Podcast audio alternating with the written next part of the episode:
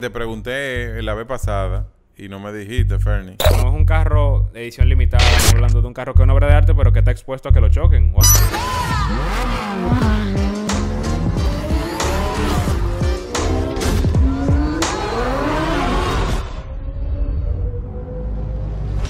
Y estamos aquí en un episodio más del show de los conductores de Driver Show. Hoy tenemos de nuevo a nuestra querida Marlene y a mi hermano Marlene Driver allá.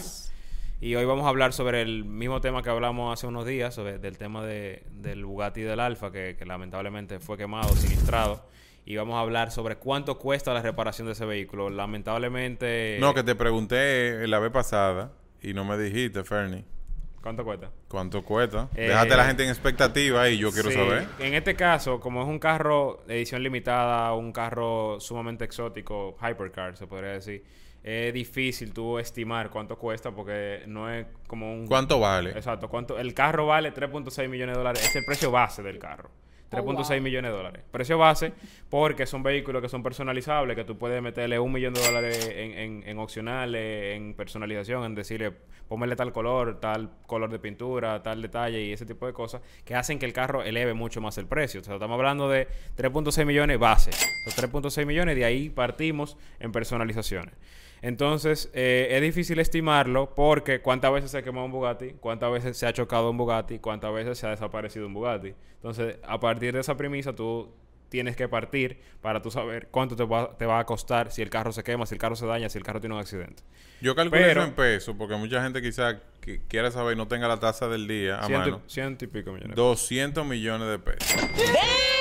Bueno, para que la gente tenga una idea, para que la gente tenga una idea, la llave de ese vehículo cuesta 6 mil dólares, el bumper trasero cuesta 15 mil dólares, eh, los aros deben de andar por encima de los 30 mil dólares, un mantenimiento son más de 25 mil dólares. Entonces son carros que, que todo eh, es un poco abstracto el precio por el tipo de vehículo que estamos hablando. O sea, estamos hablando de un vehículo que tiene características muy particulares, como el hecho de que... es que ese vehículo no es un vehículo, eso es como una joya. Sí, sí. Es como una prenda. Qué bueno, qué bueno que tú lo mencionas.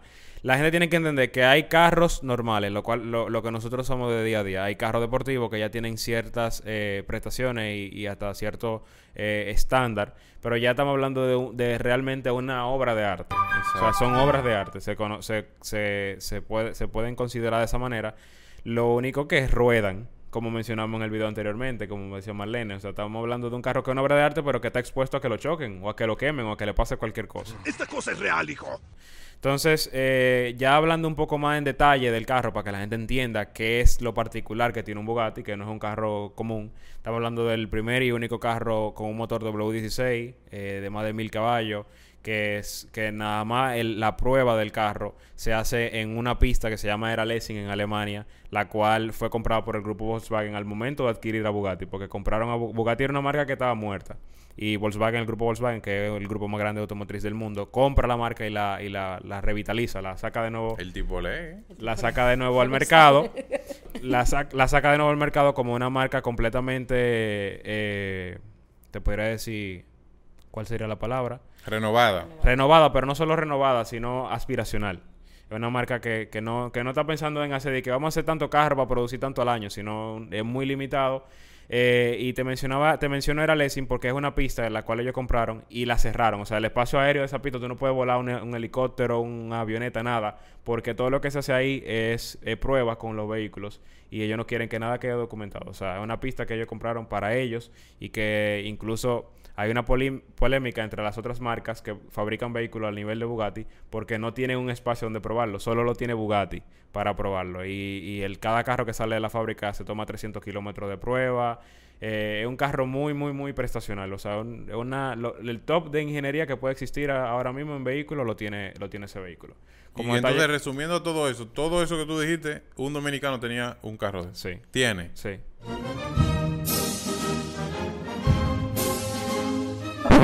Como detalle curioso, que la gente tal vez no lo sabe, eh, dos detalles curiosos. El primero es que Bugatti, Ettore Bugatti, que es el fundador de la marca, no vendía un vehículo si tú no cumplías con los requisitos para que te lo vendan. Hoy es más fácil tú comprarlo, tú, si tú tienes el dinero y ciertos requisitos te lo venden, pero en ese entonces Ettore, Ettore Bugatti te invitaba a su castillo, eh, te invitaba a una cena.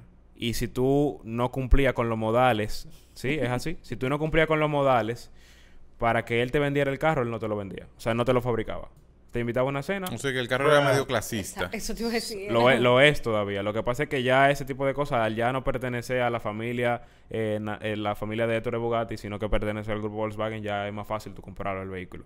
Y otro detalle curioso es que al momento que se hace un carro, se hace una miniatura del vehículo y se pone en el museo, que es el mismo castillo, se pone en una pared eh, igualito, o sea, una réplica al mismo color de interior, mismo color exterior, todo. Se pone en una vitrina y se pone abajo el nombre del... Se pone el número del carro, se pone el nombre del, del- de quien lo compró, dónde está el vehículo y si ese vehículo entonces se desaparece, o sea, siniestra, lo que sea, como estábamos mencionando, entonces lo Podemos quitan. decirle al alfa que vaya a buscar su miniatura, entonces. Sí, la quitan. La quitan porque entonces el carro desaparece, a- desaparece a nivel mundial. Pero lo más chulo es que... O sea, espérate, espérate. ¿Y por qué si al final eso eh, fue, un, fue un vehículo que ellos fabricaron? Tú no sabes. Sí, pero deja, deja de existir. Entonces lo quitan.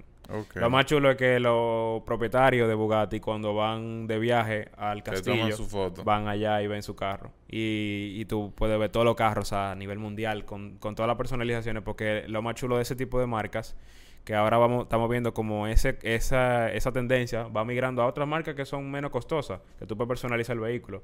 Eh, lo más chulo es que tú no tienes límite, o sea, tú, tú puedes pedir el material que tú quisieras, el color que tú quisieras, eh, todos los detalles, no hay límite realmente.